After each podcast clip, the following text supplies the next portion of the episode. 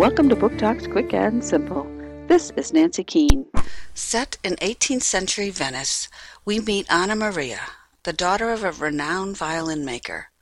A dying wish was that Anna Maria go to the orphanage where she will be able to study violin with none other than Antonio Vivaldi. But things are not wonderful for her there. A rival takes Anna Maria's violin and throws it in the canal.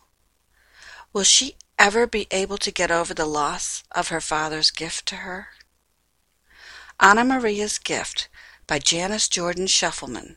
Random House, 2010.